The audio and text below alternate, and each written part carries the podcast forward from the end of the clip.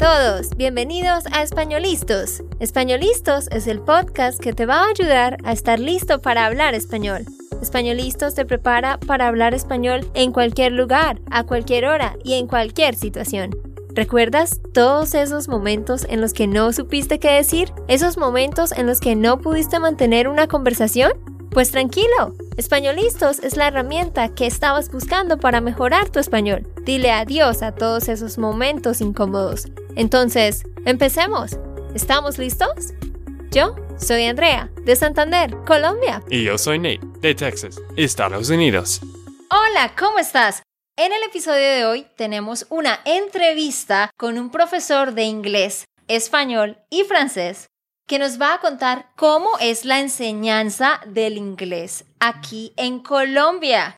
Así que pon mucha atención porque vas a aprender cosas interesantes y también aprenderás palabras y expresiones. Así que, bienvenido César, gracias por estar aquí. Muchas gracias a ti, Andrea, por invitarme a tu canal y gracias a todos por ver este episodio. Ajá, el profesor César, les cuento, es parte del equipo de Spanishland. Él trabaja con nosotros y él hace muchas cosas de las que no se dan cuenta los estudiantes, pero cumple un papel muy importante. ¿Qué hace usted en Spanishland, César? Bueno, mis oficios son varios en Spanishland. Yo corrijo tareas y también doy clases en vivo. Y él también crea material, contesta comentarios aquí en YouTube también. Así que gracias César por estar aquí. Y bueno, vamos a empezar hablando un poquito de, de, su vida para que lo conozcan y ya luego entraremos a hablar sobre el otro tema. Así que díganos, ¿usted nació aquí en Bucaramanga? ¿De dónde es usted y su familia? Bueno, mi familia especialmente mi papá, es de Boyacá. Y todos mis tíos son de Boyacá, por parte de mi papá. Mm. Eh, mi mamá es de Girón y todas mis tías maternas son de Girón. Ah. Y ellos... dónde está Girón? Girón está cerca de Bucaramanga y hace parte del área metropolitana. Y pues ellos se conocieron precisamente en Aguachica, donde yo nací. Mm. Eh, Aguachica queda como a tres horas de Bucaramanga yendo para la costa hacia el norte. Ah, ok, ok, ok. Entonces, en la vía a la costa. Ajá. Y bueno, usted nació allá. ¿Y cuándo se mudaron para Bucaramanga? Yo vivía allá como 10 años y luego nos mudamos cuando yo tenía como unos 10, 11 años y ahí empecé mi secundaria. Ah, ok. La secundaria pues es high school, ¿no? Y otra palabra para secundaria es bachillerato. Entonces, ¿se vinieron a la ciudad ¿Por qué? ¿Solo por su educación o por qué? Mi papá siempre ha querido lo mejor para nosotros y entonces él dijo que quería que todos sus hijos estudiaran algo profesional. Y el único que estudió fui yo. Ah, ¿sí? Sí. Sus hermanos no, no fueron a la universidad. Ellos no son profesionales, pero son muy juiciosos y aparte de todo son buenos comerciantes. Mm. ¿Qué significa ser juicioso? Como disciplinado, mm. comprometido y también muy constante, digamos, con todo lo que usted hace para seguir adelante y tener éxito. Y bueno, César, usted fue a, la secundaria y luego fue a la universidad. Sí.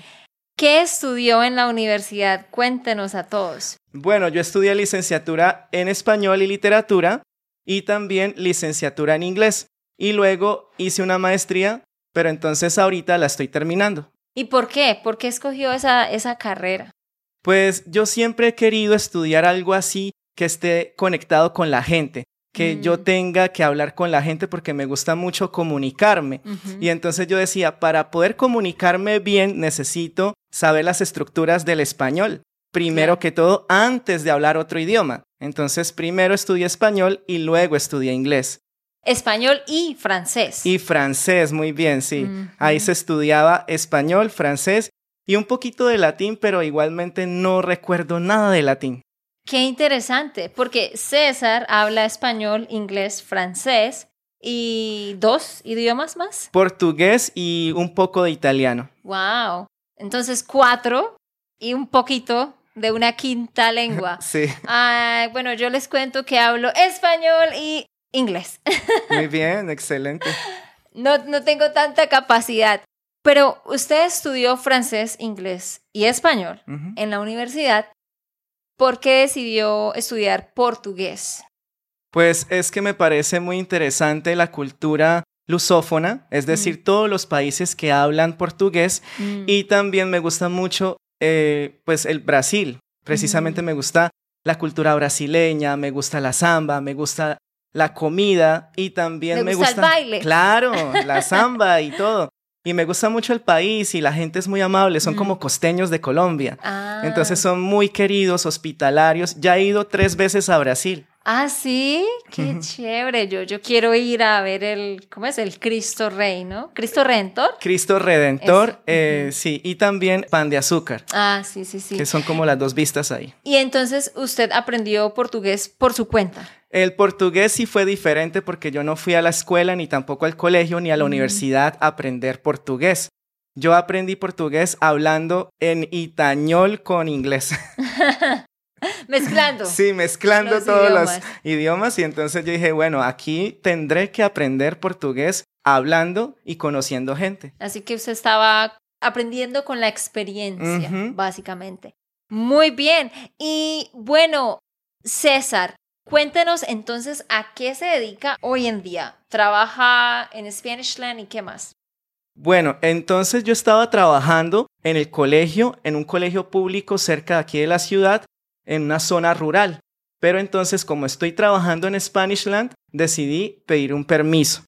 Y luego, pues ya tengo mi propio emprendimiento que se llama Parse Spanish School Mm. para todos los estudiantes principiantes, los que apenas están aprendiendo from scratch. Entonces, si ustedes tienen eh, familiares o amigos o conocidos que quieran aprender desde cero, pues ya tienen una oportunidad en Parse Spanish School.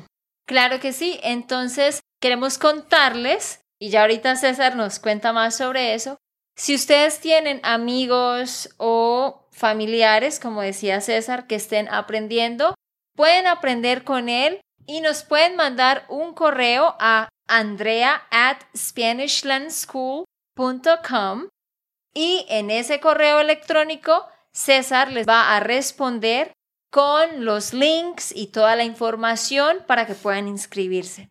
Bueno, César, ¿usted lleva cuántos años enseñando inglés en los colegios? ¿Cuánto tiempo? Más o menos 10 años. Ok.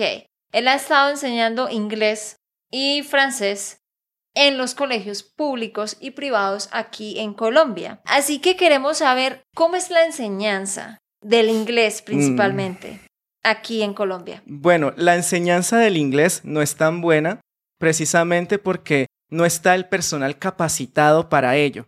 Es decir, los profesores sí tienen toda la capacidad pedagógica y también tienen todo el amor por los niños, pero realmente no tienen el conocimiento. Sí. Y eso es lo más importante también, porque ellos sí pueden saber algunos conceptos o vocabulario, Mm. pero entonces no tienen como la herramienta desarrollada y por eso entonces no pueden aprender bien los estudiantes. O sea, estamos diciendo que hay profesores que realmente no estudiaron inglés y están enseñando Sí. inglés.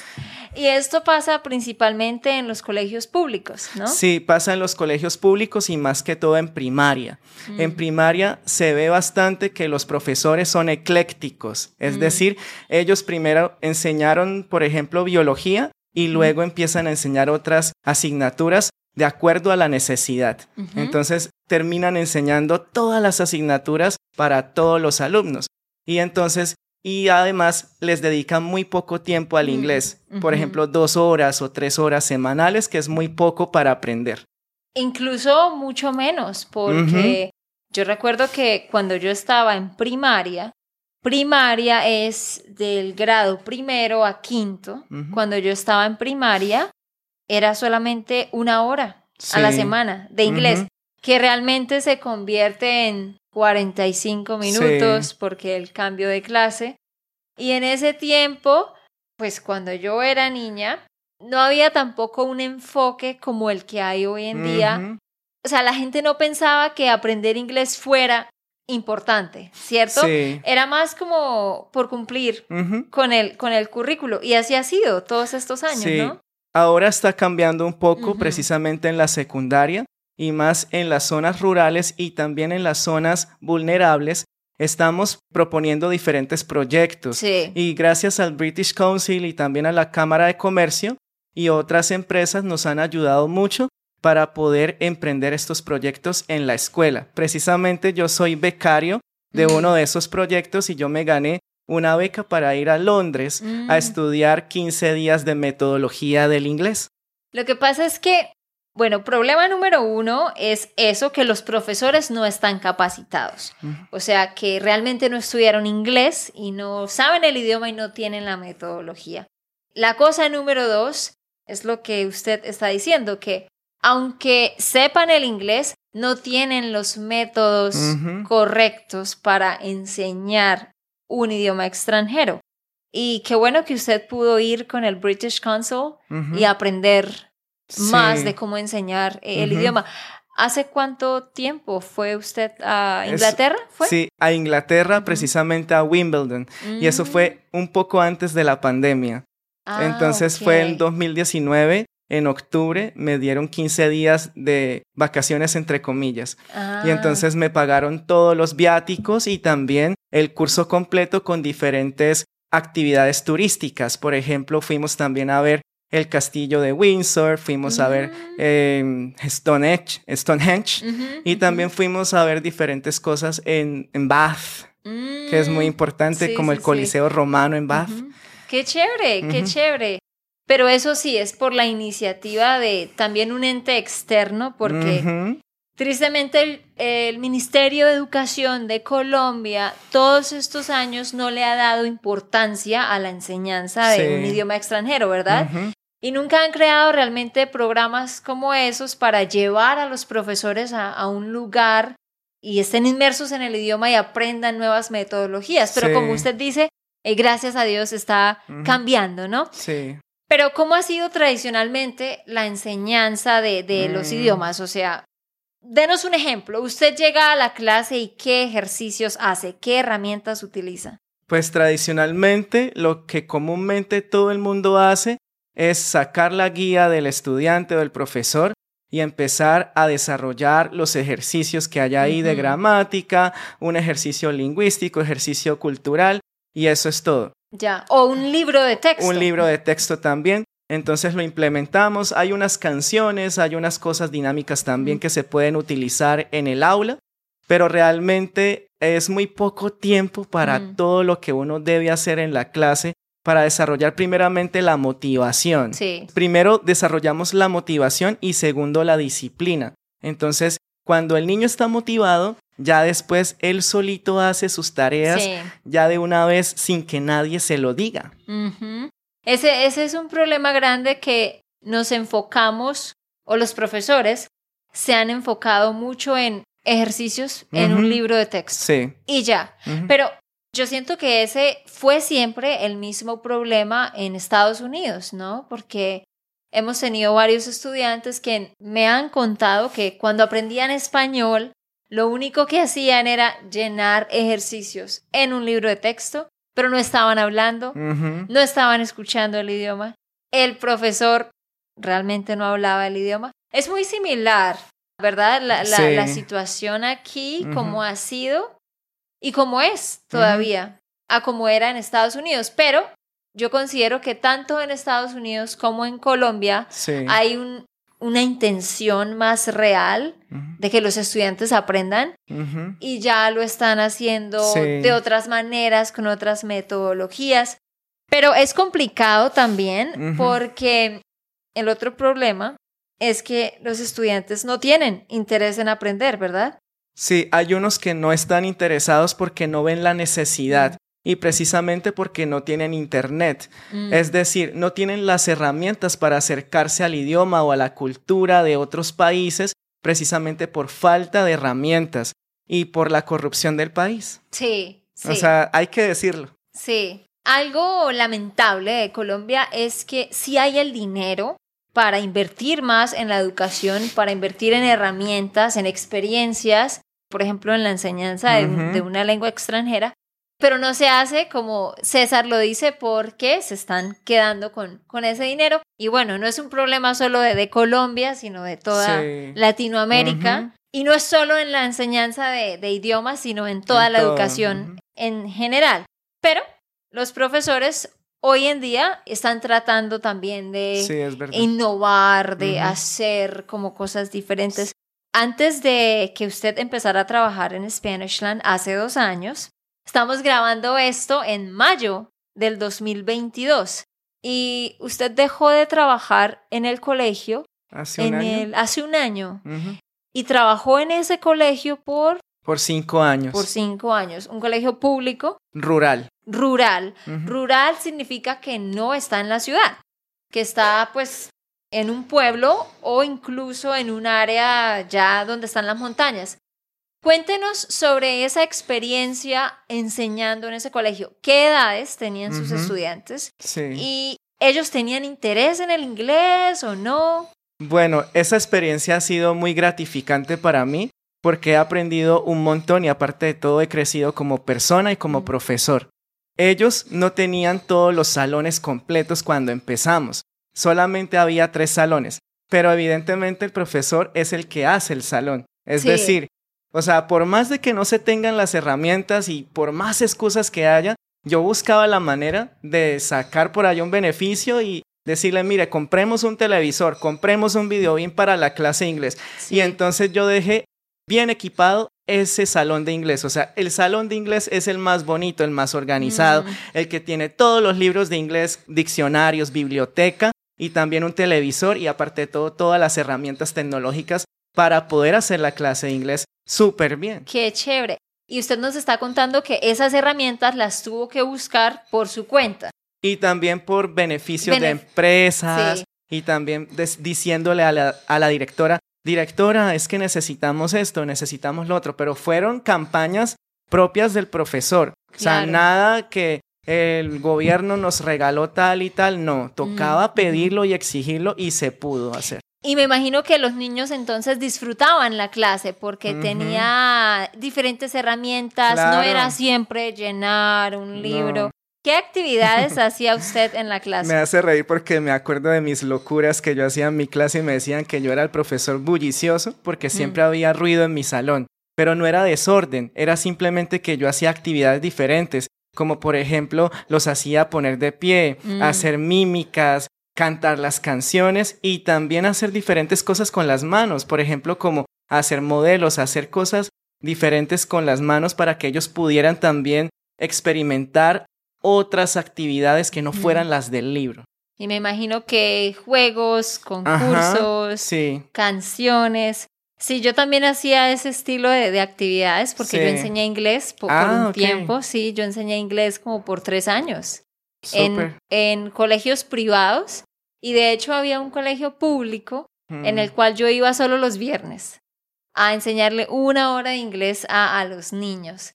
Pero sí, eso es, es chévere que como que la nueva generación de profesores sí.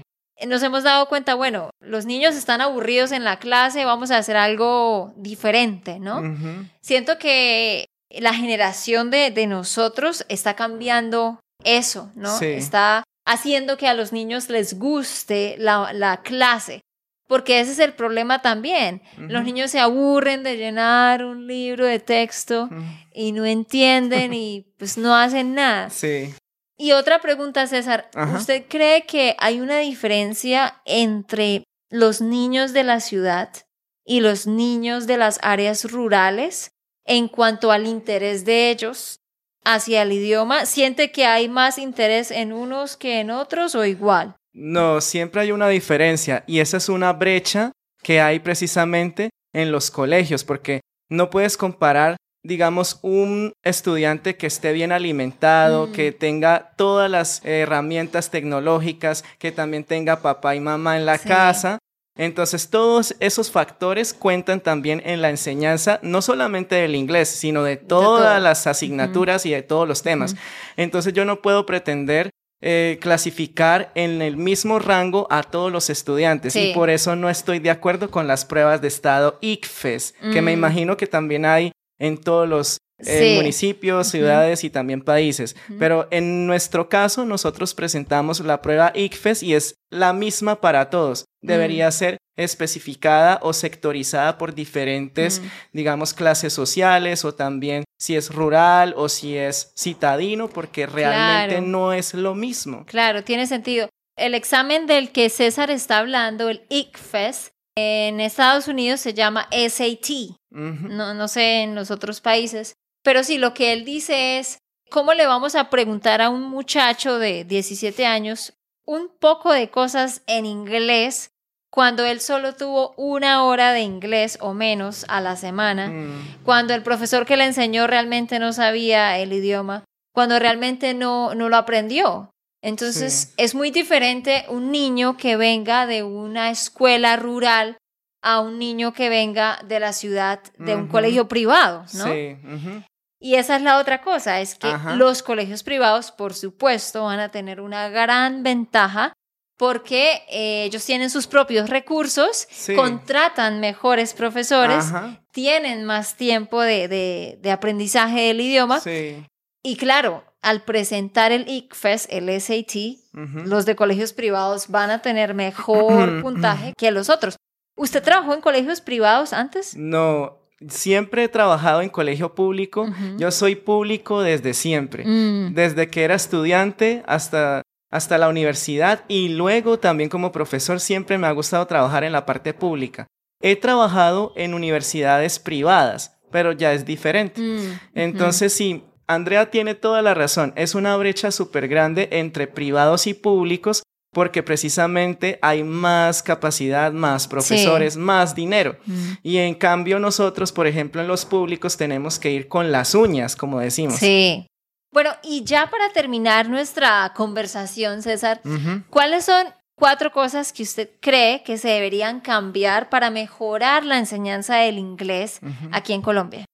Bueno, primero hay que contratar a profesores que realmente sepan la lengua extranjera que se Mm. está dando, porque es diferente. Evidentemente yo he visto la diferencia entre los profesores que sí saben el inglés y los que no, y evidentemente se notan los resultados de las pruebas, de los chicos también cuando uno se los encuentra por el patio. Lo segundo que se debe hacer es aumentar el número de horas por semana para que los estudiantes tengan una recurrencia y puedan practicar el idioma más frecuentemente.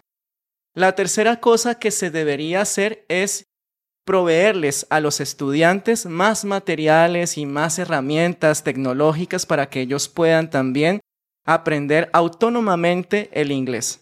La cuarta cosa es precisamente proveerles internet en Mm. las casas, porque realmente si ellos no practican en la casa Mm. con diferente input, entonces es imposible que ellos aprendan inglés así como mágicamente. Sí. Entonces precisamente se necesita el internet en las casas y también en las aulas. Sí, porque en la mayoría de colegios rurales eh, no hay internet. Y durante la pandemia pf, fue una locura. Ay, Dios mío. De eso vamos a hablar con, con mi mamá en, en otro Ujú. episodio, pero para César fue Fue un, un no, trauma no, porque no, quiero- tenía, no tenía forma de comunicarse con sus estudiantes, ellos no tienen internet, no tienen celulares.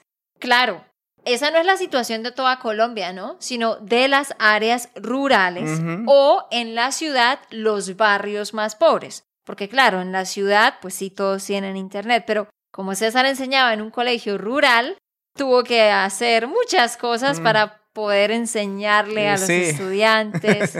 Entonces fue un reto y es algo que, que se necesita. Bueno, César, pues muchísimas gracias por su tiempo, por todo lo que nos contó aquí.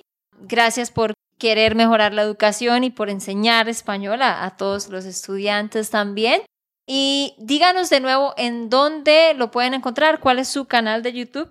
Mi canal de YouTube es Parse Spanish School, así como suena. Y también pueden mandarnos un correo a andrea at spanishlandschool.com. Así que si tienes amigos o familiares que son principiantes, mándanos un correo y el profesor César te mandará la información. Gracias César y nos vemos pronto. Muchas gracias a ustedes y a usted también. Muchas gracias, Andrea. Hasta luego. Bueno amigos, eso ha sido todo por hoy. Recuerda que tú puedes descargar la transcripción de este episodio. El link está abajo en la descripción. Solo ve a espanolistos.com y ahí la encuentras. También deja tu comentario diciéndonos cómo fue tu experiencia aprendiendo español en el colegio y nos vemos pronto. ¡Chao! Ok, esto fue todo por el episodio de hoy. Esperamos que les haya gustado y que hayan aprendido. Y recuerda, si sientes que estás listo para aprender español, solo da un clic en Español Listos. No olvides dejar tus comentarios de lo que te gustó y los temas que quieres que tratemos. Suscríbete y déjanos tus reseñas. Españolistas les dice chao chao y hasta, la próxima.